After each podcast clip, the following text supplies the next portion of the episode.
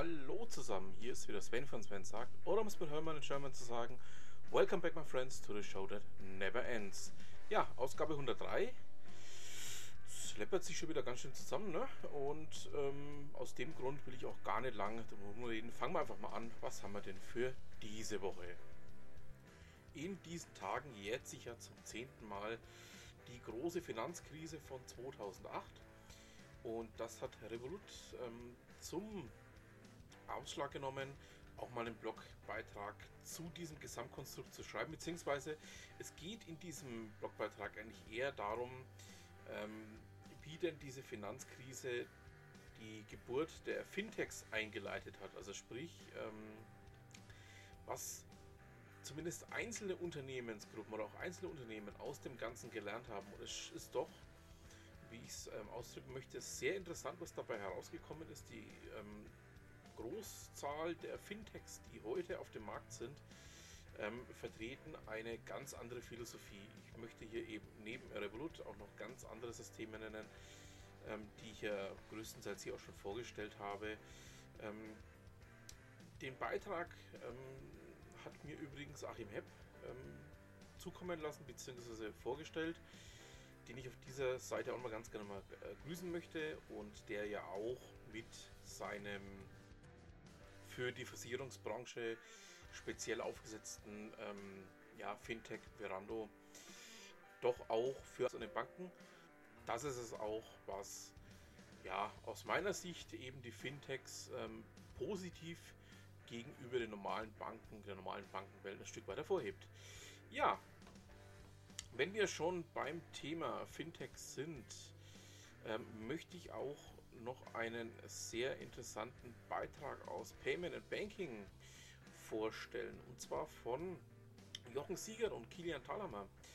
Ähm, Gedanken zu einem europäischen Zahlungssystem. Ich habe ja, ja in einigen Ausgaben meines Podcasts mich schon sehr, sehr kritisch auch mit diesem Gesamtkonstrukt auseinandergesetzt. Also da geht es ja auch darum, ähm, europäische Zahlungssysteme, dass man aus meiner persönlichen Sicht einfach viel zu spät dran ist, dass der Markt eigentlich schon aufgeteilt ist, dass es zwar noch die Möglichkeit gibt, Fintechs zu gründen, die auch durchaus sehr sinnvolle, sehr praktikable Lösungen auf den Markt werfen können, aber dann eben, ja, man muss es so sagen, in die Nischen abwandern müssen, weil es einfach für den breiten Markt bereits alles gibt, was man dazu benötigt. Ich nenne jetzt hier mal nur das, was ich auch immer nenne, ähm, PayPal, die ja einfach auch schon vor weit über zehn Jahren vorgemacht haben, wie das Ganze funktioniert.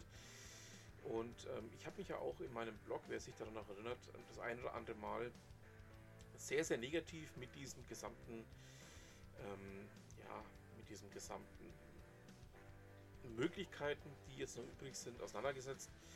Habe auch schon des häufigeren gesagt, dass ich wenig davon halte, hier noch ähm, großartig ähm, Geld oder Ideen reinzustecken, weil es einfach meiner Meinung nach schon aufgeteilt ist, der gesamte Markt. Ich vergleiche das immer gern mit dieser Thematik um Windows und Linux. Ähm, natürlich ist Linux das bessere System, aber man muss einfach auch dazu sagen, ähm, dass der Markt eigentlich unter Windows-Systemen läuft und ähm, da ja, noch Nischen da sein für diverse ähm, Linux-Systeme besteht, aber grundsätzlich ähm, ist dieser Markt eigentlich schon längst geteilt, aufgeteilt, kann man ja nicht sagen, recht längst vergeben. Das trifft es am deutlichsten. Und bei den Zahlungssystemen sehe ich das persönlich ähnlich. Ähm, nichtsdestotrotz möchte ich euch diesen Artikel noch ans Herz legen. Schaut einfach mal rein und ähm, macht euch eure eigenen Gedanken dazu. Ja, was haben wir denn sonst noch? Ähm, die Woche auch noch einen sehr, sehr interessanten Beitrag aus dem Bereich Breitbandausbau mit FTTB gefunden. Und zwar stammt er aus der IP Insider von Bernhard Lück und Andreas Donner. Ähm, ihr wisst ja, ich bin ja kein großer Fan von Vectoring. Ich habe es auch schon mehrfach erwähnt, dass ich Vectoring für eine absolute Nischenlösung halte, das ähm, einfach nichts mit Breitbandtechnik zu tun hat. Und ähm, ich habe hier einen sehr interessanten ähm, Artikel äh, eben zum Thema FTTB, also äh, Fiber to the Building, Fiber to the Bureau oder was auch immer man darunter vorstellt, ähm, ja, gefunden, den ich euch nicht vorenthalten möchte. Da geht es einfach auch darum, dass man diese Infrastruktur schaffen muss, weil man mittelfristig einfach auch ähm, Bandbreiten von bis zu einem Gigabit pro Sekunde möglich machen muss. Ich packe euch wie immer, ihr wisst ja, ähm, meine sämtlichen Links oder sämtlichen Themen, die ich habe, in den Links zu den Shownotes dazu und könnt euch natürlich dann ja hier entsprechend einen eigenen Eindruck zu den Themen machen.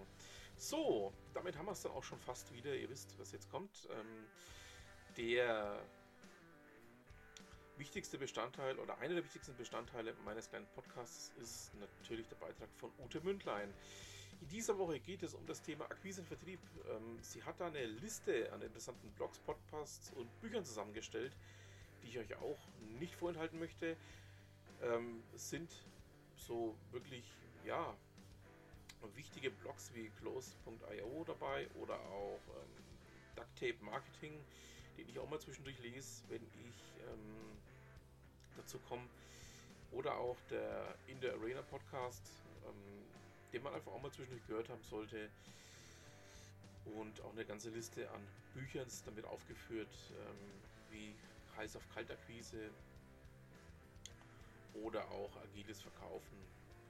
Schaut einfach mal rein, wenn euch da irgendwas interessiert. Ähm, ihr wisst ja, bei Ute ist man immer gut aufgehoben und ähm, sie hat auch immer eigentlich die richtigen Themen, die man auf jeden Fall mal gelesen haben sollte bei sich im Portfolio. So, damit haben wir es dann auch schon wieder für diese Woche. Ich bedanke mich fürs Zuhören, wünsche noch ein schönes Restwochenende und was immer Sie machen, machen Sie es gut.